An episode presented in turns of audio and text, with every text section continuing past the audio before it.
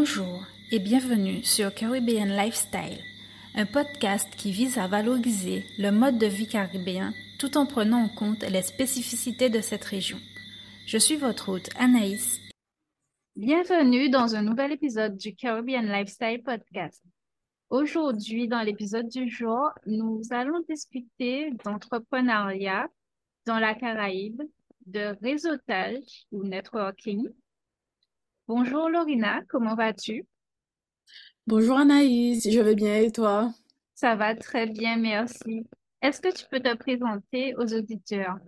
Alors, je suis Lorina Alguin-Gomes, j'ai 26 ans, bientôt 27. Euh, je suis la fondatrice de Caribbean Hustlers, qui est un réseau euh, qui réunit les entrepreneurs et les chefs d'entreprise de la Caraïbe anglophones, francophones et créoles à travers notamment des événements de networking physique et virtuel, en anglais et en français.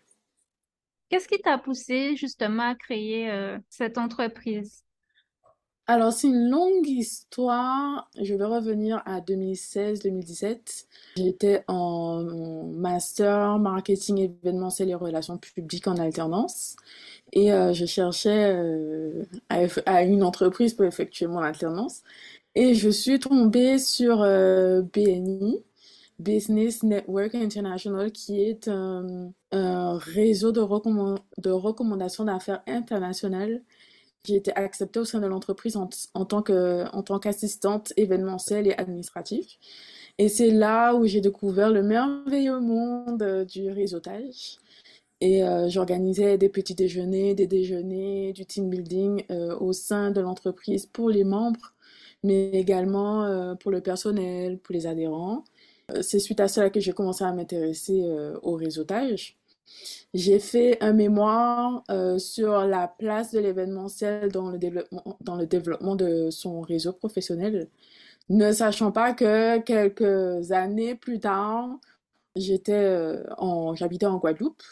Ce qui me manquait, c'était le côté anglophone, on va dire, euh, puisque je participais à des after-work. Je parlais beaucoup de la Caraïbe. Et comme je suis saint-martinoise, pour moi, la Caraïbe, c'est pas que euh, les îles francophones, c'est-à-dire la Martinique, Guadeloupe et Guyane, dont on faisait souvent référence. C'est vraiment euh, l'arc entier de la Caraïbe, tout simplement. Et du coup, j'ai remarqué qu'il n'y avait pas vraiment d'événements, par exemple, en anglais ou entièrement en créole et il n'y avait qu'en français. Donc c'est là où je me suis dit, allez, euh, il est temps de lancer Caribbean Hustlers. Et euh, c'est comme ça que Caribbean Hustlers est né, à travers euh, cette envie vraiment de permettre à tout un chacun de bénéficier d'un réseau dans la Caraïbe. Sachant que moi, personnellement, comme je suis saint-martinoise, J'habitais à Saint-Martin, euh, j'habitais en Guadeloupe, maintenant j'habite en Martinique. Je faisais profiter de mon entourage, euh, de mon réseau professionnel. Et euh, je me suis dit que vaut mieux créer une structure pour que tout un chacun puisse au final se rencontrer et se connecter et échanger, faire du partage de compétences. Donc voilà, c'est de cette frustration qu'est née Caribbean Hustlers en gros. C'est un beau parcours. Ah je vois vraiment l'évolution depuis les études jusqu'à maintenant. Ah oui, je suis passée. Euh, alors, après le, le master euh, que j'ai eu en 2017, euh, juste après, il y a eu le passage de l'ouragan Irma Saint-Martin. Donc, je suis rentrée pour aider ma famille, mais également donner un coup de main dans le premier degré.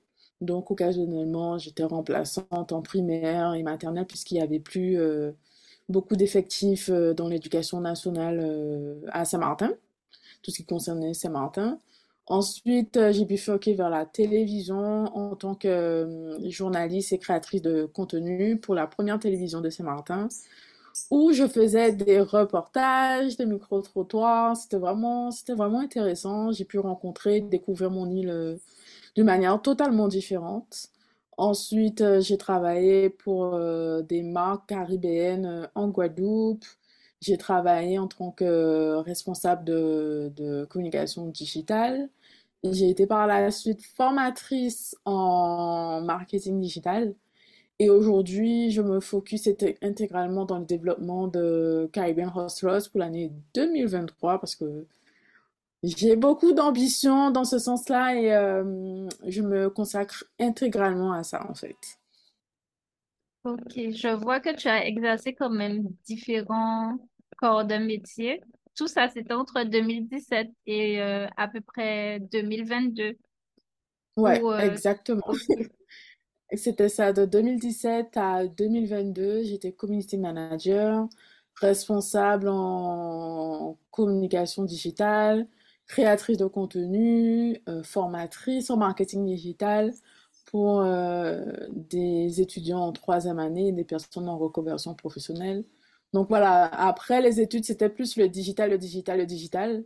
Et comme il y a eu, euh, comme il y a eu le Covid derrière, donc les gens n'étaient pas forcément à fond dans, dans l'événementiel, dans le lancement d'Afterwork, etc. C'est vraiment quand il y a eu la levée des restrictions en Guadeloupe que je me suis dit, allez, on va profiter, on va relancer tout ça et on va euh, faire des événements de networking plus souvent et sortir, puisque hum, l'événementiel, c'était ce que je voulais faire de base.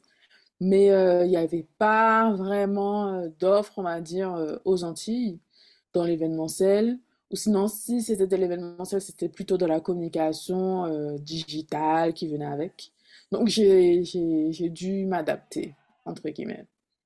J'ai une question à propos des difficultés. Est-ce que, bon, je suppose que tu as rencontré des difficultés quand tu as créé Caribbean Hustles, mhm. euh, mais mis à part le COVID et ses conséquences, quelles ont été les autres difficultés que tu as pu rencontrer justement dans la création de ton entreprise pour faire démarrer l'activité, euh, pour trouver des personnes qui sont intéressées par ton concept, par exemple?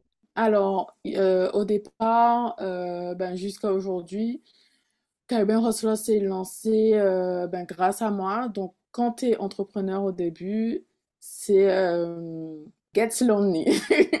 tu es toute seule dans ton coin. En fait, tu es mm-hmm. community manager. En même temps, tu es euh, responsable euh, commercial. Tu fais de la relation client. tu fais tes événements. Bref, en gros, la, la plus grosse difficulté pour moi, c'était vraiment de faire en sorte que tout soit géré. Je le faisais euh, moi-même. Ce qui fait qu'au bout d'un moment, euh, au départ, par exemple, Caribbean Hustler, c'était plutôt tourné vers le digital, le coaching et tout. Et après, euh, j'ai eu un burn-out et j'ai dû me poser pour vraiment me demander ce que je voulais, dans quelle direction je veux aller, parce que ça partait vraiment dans tous les sens. Et c'est après que j'ai réaliser l'importance de se faire accompagner et de demander de l'aide. Et c'est comme ça que j'ai fait appel à deux coachs euh, business qui m'ont aidé vraiment à structurer mon business, mais également euh, mon mindset et à vraiment euh, ne pas hésiter à demander de l'aide, à déléguer et tout, parce que je suis quelqu'un de très, très, très têtu et je veux tout faire toute seule et je veux que tout soit parfait. Mais au bout d'un moment, il faut vraiment, euh, faut vraiment demander de l'aide et il faut créer une équipe pour avancer, ou sinon, euh, je ne peux pas porter toute la pression de Caribbean Hustler tout seul. Donc moi, j'aurais dit que c'est vraiment cette difficulté à, à chercher de l'aide. En termes de trouver des clients, on va dire que ça a été très organique. Euh, lorsque en juin dernier, j'ai décidé de vraiment structurer euh, la communication en termes de networking, 100% networking, 100% euh, on va parler à des entrepreneurs qui cherchent à développer leur réseau professionnel. Dans la Caraïbe, on va parler anglais, français, créole, etc. C'est vraiment euh, de manière très naturelle que les gens se sont intéressés. Et c'est naturellement que j'ai commencé également à attirer des structures, des programmes, des médias, des personnes qui eux également justement ont cette ouverture euh, caribéenne et euh, qui ont assisté aux événements, qui ont demandé à être partenaires, par exemple comme en Guadeloupe. Donc euh, voilà, c'était vraiment organique, on va dire. Donc j'ai vraiment senti cette émulsion autour du fait que maintenant on, on cherche à dépasser son territoire et à se tourner vers d'autres acteurs euh, chez nos voisins et dans la Caraïbe en général. Ben, c'est exactement dans la même euh, dynamique que j'ai voulu créer ce podcast parce que, juste pour faire le lien par rapport à ce que tu disais, Mhm. euh, je me suis rendu compte qu'en fait, on connaît sur le papier, je vais dire ça comme ça, les autres îles qui nous entourent, les îles anglophones notamment et hispanophones, mais dans les faits, on ne les connaît pas vraiment. Maintenant qu'on a les réseaux sociaux, on sait, euh, en cherchant un peu ce qui se passe à côté, mais euh, la réalité sur le terrain, elle est vraiment différente. Elle est tout autre. Et euh, des initiatives comme ce que tu as créé, je trouve ça vraiment super pour pouvoir faire des ponts entre les îles francophones, françaises et les îles anglophones qui sont un peu plus indépendantes. Du fait qu'on n'ait pas le même, comment je dirais, la même euh, gestion de notre territoire ou de notre politique, c'est intéressant en fait de se confronter et de voir comment le voisin fait, ce que nous on peut faire. c'est ça, exactement. Parce qu'on n'a pas, des fois, on, on fait face à des, euh, des problèmes. Par exemple, je prends l'exemple euh, des sargasses. On fait face à des sargasses qui sont très encombrants et récurrents euh, dans l'année euh, en Martinique, en Guadeloupe, etc. Mais par exemple, quand on voit comment nos voisins gèrent euh, les sargasses, c'est complètement différent. Par exemple, je sais que à Saint-Barthélemy, même si ça reste français, il y a des personnes qui ont réussi à transformer les sargasses en, en papier. Ou sinon, je ne me rappelle plus l'île dans la Caraïbe, mais euh, qui transforme les sargasses en produits de beauté. Donc, vraiment, quand des fois on se confronte à certaines euh, situations, c'est toujours intéressant de voir euh, ce que font nos voisins et euh, s'en ins- s'en inspirer, tout simplement. Mon autre question qui me vient à cet instant, c'est comment tes événements ont été accueillis? Je sais que tu as pu faire des événements networking en Guadeloupe, Martinique et Saint-Martin. Comment cela a été accueilli? Et si euh, tu as pu avoir des invités anglophones venant euh, de la Caraïbe anglophone? en Martinique, en Guadeloupe et à Saint-Martin, c'était plus du networking entre euh, participants. Là, la deuxième vague qu'on va faire bientôt, là, c'est avec des intervenants, c'est-à-dire des intervenants. Le prochain, les, les prochains afterworks sont euh, sur euh, comment exporter dans la Caraïbe. Donc, on va faire en sorte d'avoir des intervenants francophones et anglophones. Par exemple, en Guadeloupe, euh, à la fin du mois de janvier, on aura une anglophone qui va nous parler de l'export en tout ce qui concerne la cosmétique. Par exemple, si on veut créer, euh, si on veut créer sa marque de cosmétiques 100% naturelle, quelles sont les restrictions à respecter en fonction euh, des îles dans lesquelles vous allez, dans lesquelles vous allez exporter? Donc, ce sont des, on va dire, des intervenants que je vais mettre en avant. Mais je vais avoir également des, des intervenants en créole et en anglais pour vraiment faire un petit melting, un melting pot au niveau euh, des intervenants, mais également au niveau du public. Donc, on n'a pas eu d'intervenants pour l'instant, mais ça arrive au fur et à mesure.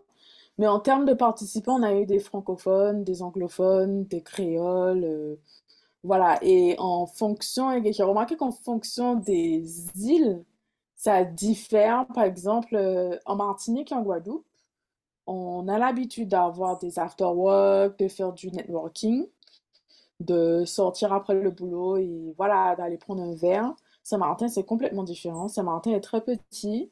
Il y a une certaine proximité entre la communauté, ce qui fait que lorsqu'on on recommande on fait de la recommandation, c'est entre amis ou en famille, parce que c'est vraiment une très petite île, en plus qu'elle est divisée en deux, donc la partie française est très petite, donc on n'a pas vraiment l'habitude de faire des after-work, de, voilà, de sortir après le boulot pour aller boire un verre, c'est vraiment pas euh, dans les habitudes euh, des Saint-Martinois. Par contre, euh, ce qui m'a vraiment fait chaud au cœur, c'est de voir que la première édition, on avait une dizaine de personnes.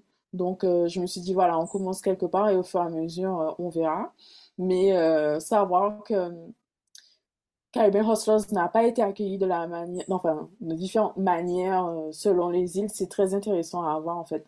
parce que on a toutes nos us et coutumes et clairement, par exemple, Saint-Martin, même si c'est français, ne va pas accueillir un, after-work de la même manière que la Martinique et la Guadeloupe en tout cas. Je sais qu'en Guadeloupe, les gens étaient très très très intéressés. on m'a limite harcelé pour faire un autre quelques jours ou semaines plus tard, mais je pouvais absolument pas. En Martinique aussi, on a eu très bon accueil à Saint-Martin, même si c'est un très petit comité. Les gens étaient vraiment intéressés parce que ça, ça change du, du quotidien, tout simplement, et ça fait pas partie des normes. Donc, euh, voilà, notre accueil, euh, en gros, ça a été ça. Ok. Je pense qu'en Guadeloupe et en Martinique, c'est un peu ancré dans les, dans les habitudes. Parce que je me souviens que il y a quelques années, euh, avant le Covid, c'était très en vogue, les after-work, euh, business. Les, même les, je me souviens aussi qu'il y avait un moment euh, des after-work entièrement en anglais qui permettaient justement aux personnes qui venaient de, d'avoir des conversations en anglais, d'échanger en fait dans une autre langue.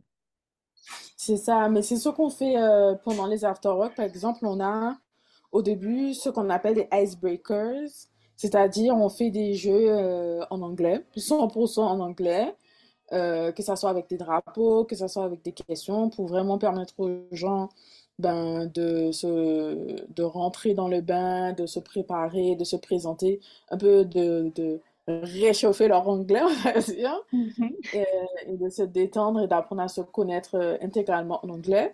Et après, quand on rentre vraiment dans le vif du sujet, dans le côté vraiment networking, on va faire du speed networking, on va pitcher euh, son idée, etc c'est là où vraiment je dis, bon, vous allez vous exprimer dans la langue que vous voulez, soit en français, soit en créole. J'insiste sur le fait que si vous voulez présenter, pitcher votre idée en créole, il euh, n'y a pas de souci. Donc euh, voilà, en gros, euh, c'est vraiment faire en sorte que tout un chacun puisse au moins une fois dans la soirée exercer son anglais et parler en créole et parler en français. Je vais passer maintenant à des questions un peu plus spécifique par rapport au podcast. C'est un podcast comme les auditeurs qui ont déjà écouté les épisodes précédents qui vise à mettre en avant le mode de vie caribéen. Euh, donc, je voudrais savoir pour toi, qu'est-ce que le mode de vie caribéen, justement? Ah, le mode de vie caribéen. Pour moi, le mode de vie caribéen, c'est... Euh, je parle pour moi. Mm-hmm. oui, c'est différent pour tout le monde, ça c'est sûr c'est clairement si on a les moyens de voyager. Par exemple, euh, je suis une grande voyageuse de la Caraïbe. J'ai visité 11 îles de la Caraïbe. Donc, le mode de vie, c'est vraiment être ce qu'on appelle aux Antilles Mako, tu vois, aller, euh, aller euh, quelque part, être curieux, poser des questions.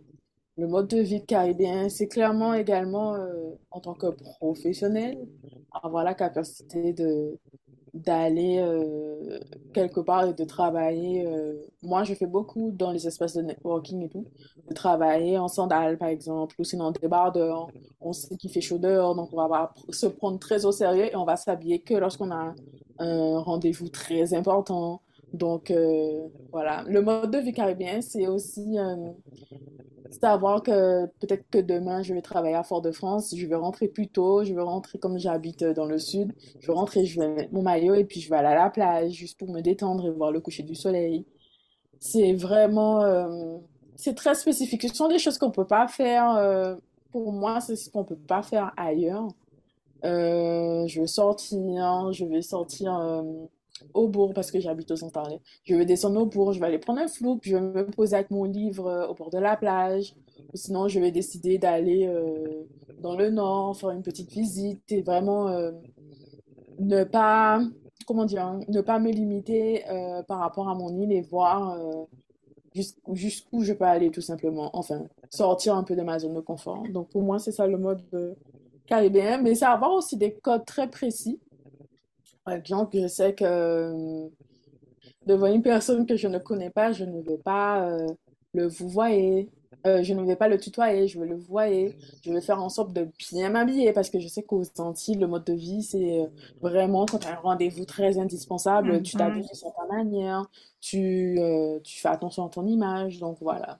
Je sais que peut-être qu'en France métropolitaine, c'est pas la même chose. Moi, j'étais à BNI, ensuite j'étais dans une start-up. Ils sont pas très regardants sur, euh, sur les vêtements, mais je sais qu'aux Antilles, c'est le cas. Donc euh, voilà, c'est vraiment euh, faire en sorte, par exemple, que là, je vais charbonner, euh, je vais charbonner jusqu'à mi-février parce que je sais qu'il y a le carnaval. Donc je vais vouloir prendre ma pause pendant le carnaval. Donc pour moi, c'est ça le mode de vie caribéen. Ok, combiner un peu, profiter en fait des avantages que les îles nous offrent. Ouais, je vois tout à fait. Exactement. Parce que si, si on profite pas, qui va profiter pour nous? C'est ça le Ça, truc. c'est sûr, c'est sûr. Tu as attisé en plus ma curiosité lorsque tu as dit que tu as visité 11 îles de la Ouais. Caraïbe. Je suis, Mhm. euh, je suis fascinée. J'aimerais savoir quelles sont les îles que tu as visitées et euh, quelle est l'île ou quel est le voyage qui t'a le plus marqué lors de tes visites? Alors, j'ai vi- alors, j'ai visité euh, Jamaïque, euh, Saint-Thomas, qui fait partie des îles euh, Vierges, Vierges britanniques, je crois. Saint-Thomas, Saint-Croix. Euh, je Ensuite, crois que euh, c'est ben, américaine. Saint-Thomas, c'est Saint-Croix et américain. Saint-John. Ouais. Voilà, c'est ça. Ouais, je crois que c'est Donc, américain. J'ai visité ben, Saint-Martin, la base, Saint-Barthélemy, Anguilla, Porto Rico, Mhm. euh, Guadeloupe, Martinique, Dominique, Aruba, Barbade, Sainte-Lucie. Euh, l'île qui m'a marqué le plus, que j'ai adoré, c'est euh, Jamaïque. Mhm. C'est la Jamaïque, la verdure de la Jamaïque. Il y a des paysages vraiment incroyables. Par exemple, il y a un endroit qui s'appelle euh, The French Kaufman, je crois. Et c'est un endroit où la mer est reliée à la rivière et c'est juste incroyable. C'est vraiment magnifique. Donc, ouais, la Jamaïque, les gens, parce que je restais chez l'habitant, les gens sont incroyables. Ils sont vraiment très accueillants par rapport à ce qu'on peut voir, par exemple, dans les médias. Il faut vraiment discuter avec eux. Ils ont aussi un respect pour la nature qui est très intéressant. Franchement, la Jamaïque, pour moi, ça se, se raconte pas, ça se vit. Et ça se vit parmi aussi les locaux, les acteurs locaux. Par exemple, là-bas, on a été dans un village où euh, ils étaient en train de fêter les, les, la 40e commémoration des atrocités faites contre euh, la communauté euh, Rasta en Jamaïque. Et c'était un grand village avec des stands, un podium et euh, des intervenants. Ils racontaient un peu les histoires. Il y avait euh, des personnes euh, qui étaient dans la communauté depuis plus de 60 ans qui racontaient comment la Jamaïque les avait traités dans les années 70 et dans les années euh, 60 également. Donc, c'est toujours intéressant d'avoir, d'échanger avec les locaux et de voir comment eux ils vivent au sein de la société jamaïcaine. C'est vraiment, c'est vraiment, c'est vraiment différent. C'est complètement différent. Là, en l'espace de cinq minutes, ouais, tu m'as fait voyager en Jamaïque. Je n'ai pas encore été, mais euh, ça me donne envie d'y aller là. Ouais, c'est vraiment bien. Il faut, il faut quand même, il faut s'assurer d'avoir sa propre voiture.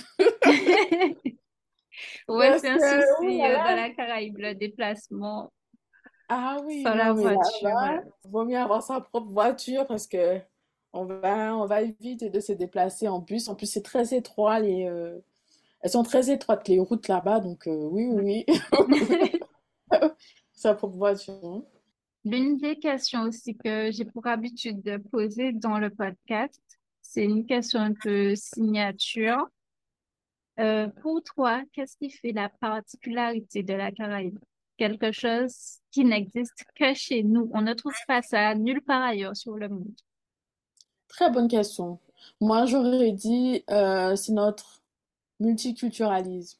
Par exemple, on est français, on est caribéen, on est antillais, mais on a des origines indiennes, africaines, européennes. Il y en a qui ont des origines chinoises également. Donc moi, je pense que ce qui fait la particularité euh, de la Caraïbe, c'est vraiment son melting pot qui, euh, qui date depuis euh, des siècles et qui a structuré notre histoire, mais également la culture. On a plein d'influences, de melting pot dans nos plats, dans nos chorégraphies, dans la manière dont on parle. Le créole, c'est un mélange de, par exemple, de Yoruba. Il y a plein d'influences qu'il y a eu dessus également. Donc, moi, pour moi, ce qu'on ne retrouve pas ailleurs, c'est le, voilà, ce côté melting pot multiculturaliste très fort qu'on a aux Antilles. On a réussi à dégager également une, identité propre à nous-mêmes. Par exemple, le carnaval en Guadeloupe. Le carnaval en Guadeloupe qui est très particulier, euh, met en avant la culture, une culture très forte, mais en avant l'histoire également. Euh, par exemple, ça, c'est différent de Saint-Martin-en-Guy. À Saint-Martin-en-Guy, on ne fait pas le carnaval de la même manière. Là, on va mettre en avant euh, euh, plutôt le côté concours, mais également le côté divertissant, etc. Mais avec des plumes, ou sinon avec du madras fleuri, parce que c'est ce qu'on c'est ce qu'on fait à Saint-Martin. On a du, des madras, du tissu madras, mais avec des fleurs dessus. Voilà, on a réussi à dégager une identité très forte euh, qui est différente en fonction des îles et pour moi, tu ne retrouves pas ça ailleurs. On ne retrouve pas ça ailleurs, pas du tout. On a également un confort de vie. Également, on a des problèmes. oui, oui, oui. Mais euh... les évoquer aussi. Tout n'est pas beau dans la Caraïbe. Voilà, tout n'est pas beau dans la Caraïbe. Les sargasses, on a pris les prix qui sont exorbitants. On a le transport euh, en commun qui n'est pas du tout adapté ni structuré. Euh, on ne peut pas se lever du jour au lendemain et partir euh, sur une autre île parce que ça coûte très cher, le transport mm intercaraïbe. Ça, c'est une autre histoire. Mais on ne va pas euh, nier le fait qu'on vit dans des, des, des, paysages qui sont magnifiques. moi, je trouve que les Antillais sont très accueillants également. Euh, qu'on peut discuter avec eux. Ils sont très sympas aussi. Par exemple, moi, j'ai été vivre en Guadeloupe. J'ai pas de famille en Guadeloupe. Et euh, j'ai réussi à me faire un réseau, à, me, rencontrer des amis qui maintenant aujourd'hui, euh, que je considère comme de la famille, alors que j'avais, je connaissais que deux, trois personnes là-bas. Donc moi, je trouve qu'il y a cette sympathie qu'on ne trouve vraiment pas ailleurs. Donc voilà, pour moi, la Caraïbe is very, very, very special. Donc, euh, voilà, par exemple, euh, si je, dans des grands pays, il n'y a pas, tu vois, ce côté euh, sympathique, ce côté contact, on ne retrouve pas ça. C'est vrai. Voilà. Je confirme. Donc, moi, je trouve qu'aux Antilles, on retrouve ça partout. En vrai, tu retrouves ça partout. C'est vrai, tu es toujours bien accueilli, quel que soit l'endroit où tu vas. Si tu as un souci, les gens t'aident. Parfois, c'est ça peut être surprenant, mais les gens ne vont pas hésiter à t'aider. Tu as un souci de voiture euh, ou autre. Les gens Exactement, exactement. Et sans forcément te demander euh, quelque chose en retour. Hein. Ils te demandent pas de l'argent ou, euh, je sais pas, autre chose. C'est ça. Et limite, quand tu donnes, par exemple, de l'argent, tu te dis, OK, il m'a aidé, je vais le payer quand même. Les gens refusent, en fait. Voilà, les gens refusent. On prend l'exemple du stop aux Antilles. Si tu fais, des fois, tu fais du stop aux Antilles, euh, tu veux donner un euro, un dollar, la personne dit non, t'inquiète, euh, c'est juste pour te dépanner, quoi. On trouve pas ce contact humain euh, ailleurs, par exemple. c'est ça. Moi, je sais que j'habite dans le sud et bon, je vais pas cracher sur le tourisme, ni sur les touristes non plus, parce que ça fait partie du développement économique de la Martinique, de la Caraïbe. Mais quand euh, j'attends mon petit bateau pour aller à Fort-de-France, on m'approche et on me dit euh, C'est à quelle heure le prochain? Même pas un bonjour, pas, même pas un s'il vous plaît, tu vois, c'est. Mm. Même pas excusez-moi, bonjour, tu vois. Et je suis obligée de reprendre. Déjà, on dit bonjour. On dit bonjour, euh, c'est quand? Est-ce que vous, vous pouvez m'indiquer quand est-ce que le prochain bateau arrive? Tu vois ce que je veux dire? Oui. Donc, euh, c'est bien, comme je dis, le tourisme, on ne va pas cracher dessus parce qu'on en a besoin pour développer nos îles, mais ce serait toujours intéressant pour certaines structures touristiques de mettre en avant le fait que aux Antilles, oui, on est très chaleureux, mais on est très à cheval sur euh, la, la politesse. tout à fait. Sur la politesse. En Martinique, en Guadeloupe, mais c'est la même chose, par exemple, en Jamaïque et à Saint-Martin. Aux Antilles, on est très à cheval euh, dessus et c'est très, très bien. Donc, euh, voilà, moi, je pense que ça aussi, c'est une spécificité des Antilles. Hein. C'est très important de mettre en avant parce que je sais qu'il y a des gens aux Antilles qui ne vont pas du tout apprécier ça et qui après, la relation client ou la relation tout simplement va être dégradée euh, juste par rapport à ça, quoi. Ben, je te remercie euh, pour l'échange très enrichissant car nous arrivons aussi euh, à la fin de cet épisode. Aurais-tu quelque chose à ajouter? Par rapport à notre échange, le podcast ou la Caraïbe en général? Alors, dans la Caraïbe, il ne faut pas avoir peur de, se, de, de, de dépasser les frontières. C'est tout ce que j'ai à dire. Même si vous, vous, êtes dans une île, vous proposez un service ou un produit, n'hésitez pas à tourner vers, vers, votre voisin et voir ce qui se fait non seulement ailleurs, mais également de proposer vos services et produits ailleurs. Vous serez très, très, très surpris. Surtout que maintenant, il existe énormément de structures anti qui accompagnent dans les sports, euh, c'est-à-dire euh, Business France, le centre euh, Caro en Guadeloupe. Donc voilà, n'hésitez surtout pas. je sais qu'il y a la barrière de la langue, mais dans la plupart des îles, ils parlent créole également. Donc je sais que l'anglais, des fois, ça fait peur. Mais voilà, n'hésitez surtout pas à vous tourner vers votre voisin ou sinon de regarder dans votre réseau professionnel qui peut vous aider dans ce sens-là. Donc euh, voilà. Et Caribbean Hustler cette année euh, va également faire euh, non seulement des after-work, mais plein d'autres événements qui va se diriger dans ce sens également. Donc voilà, voilà. Merci beaucoup Anaïs. Hein. Je t'en prie. Ben justement, si les auditeurs veulent suivre l'actualité de Caribbean Hustles ou encore participer aux prochains événements, comment ils peuvent entrer en contact avec toi? Alors, vous pouvez nous suivre euh, sur nos réseaux sociaux. on a Instagram, Facebook et Twitter et LinkedIn également, surtout sur LinkedIn. Caribbean.hustlers. Hustlers, c'est H-U-S-T-L-E-R-S. C'est Hustlers, tout simplement. De structurer également le site internet parce qu'on veut euh, donner un peu plus de peps à Caribbean Hustlers cette année et proposer euh, d'autres services, donc qui seraient intéressants pour les entrepreneurs. Donc voilà, restez connectés. Et 2023, euh, je pense que 2023, ça va être the année pour euh, Caribbean Hustlers. Et, euh, Super. Merci encore pour cet échange. Merci à toi pour l'invitation surtout. Et pour les auditeurs, je vous dis à bientôt pour un prochain épisode dans Caribbean Lifestyle. Si cet épisode vous a plu ou a attisé votre curiosité, vous pouvez le partager avec vos proches.